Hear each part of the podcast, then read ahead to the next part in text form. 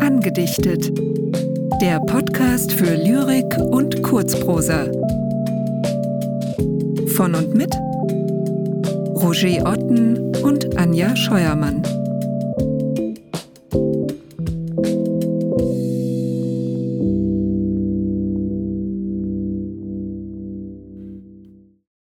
Hugo von Hofmannsthal Vorgefühl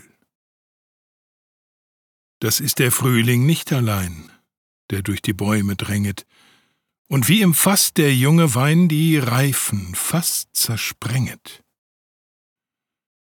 Der Frühling ist ja zart und kühl, ein mädchenhaftes Säumen.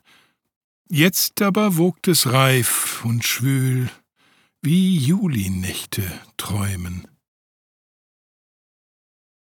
Es blinkt der See, es rauscht die Bucht, der Mond zieht laue Kreise.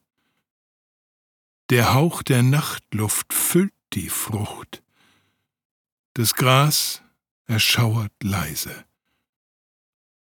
Das ist der Frühling nicht allein, der weckt nicht solche Bilder.